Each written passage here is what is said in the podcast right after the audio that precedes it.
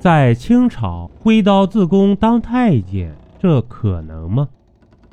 有一种想当然的说法，或者影视剧、小说里有这么一个情节：在清代，某个人由于家境贫寒或种种原因，想进宫当太监，就自己挥刀自宫，这行吗？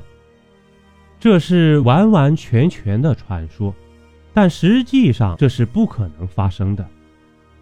我们先不说成功率多少，自己一个人能不能下得了手，能不能干得了这个活儿呢？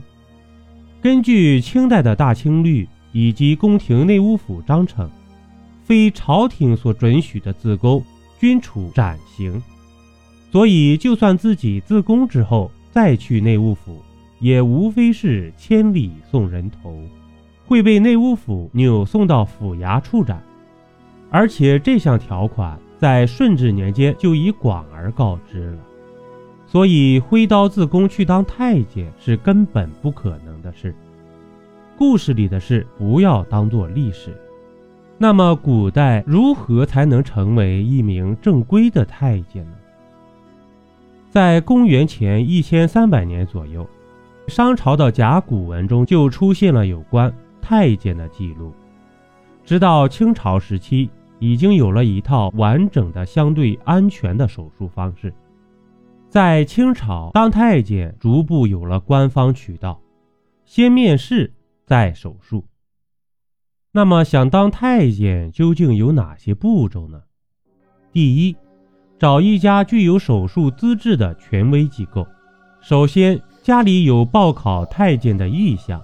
先要看自己符不符合条件，即家里至少有五个儿子以上，才能挑一人申请成为太监。其次，家长还要打听朝廷是否有空缺，然后再向当地衙门申报。不过，按朝廷规定，衙门需要给申报人一定的安置费，所以他们一般不管这种闲事。家长需要带着孩子直奔京城，找官方指认的阉割机构。在清朝，净身机构有两个：国营的慎刑司和民办的净身所。但后来到了光绪年间，官方把这门生意垄断了，北京就只剩下两个有名的刀匠了，一个叫毕武，一个叫小刀刘。他们都是朝廷七品顶戴，而且各有绝活，父子相传已有几代人。二行拜师之礼，首先，刀匠跟即将接受手术的男子并不是什么医患关系，而是将他领进宫门的师傅恩人。所以在选好了刀匠后，接受手术的男孩要手提酒肉等礼品。到刀匠跟前行拜师礼，如果刀匠看孩子机灵聪明，是块当太监的料，然后他才会跟家长商谈价格。管哥不管活一个价，管哥管活含包售后又是一个价，大概就是五到八两左右。一切谈妥之后，要签下一份生死状，类似于今天的手术通知书。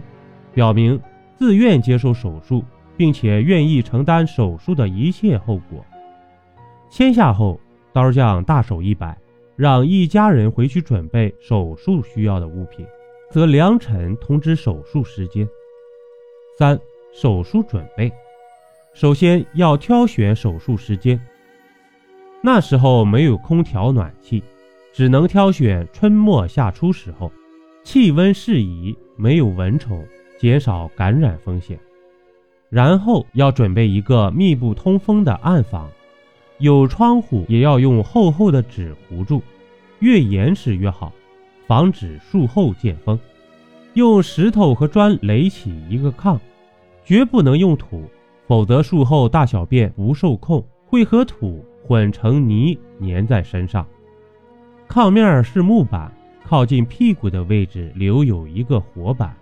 方便躺着如厕，四肢处镶有铁环，术后需将四肢套入铁环，防止睡觉时抓挠伤处。病房准备好了，净身者和刀匠又该准备什么呢？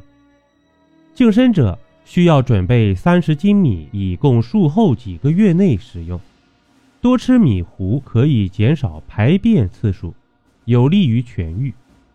此外，手术前两天需要排便进食，保证手术后三天内不会排便，减少感染风险。刀匠则需要准备手术刀、中空的大麦秆、臭大麻及曼陀罗、两枚煮熟的硬鸡蛋、新鲜的猪苦胆等药材。四手术开始，手术是考验刀匠的技术。以老太监张福的话说，如果搁浅了，留有余事，将来内里的脆骨会往外鼓出，那就必须挨第二刀，俗称刷茬。刷茬的苦不下于第一次挨割。如果割深了，将来痊愈后，肉会往里塌陷，形成一个洞。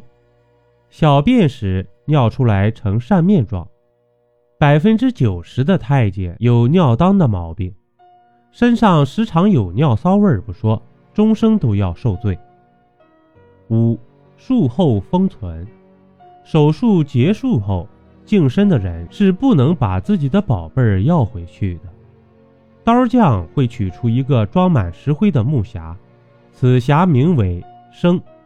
用来保存净身者的宝贝，当然，有的刀匠为了更好的保存，还会把宝贝用香油炸至两面金黄再封存，一时间手术室飘香四溢。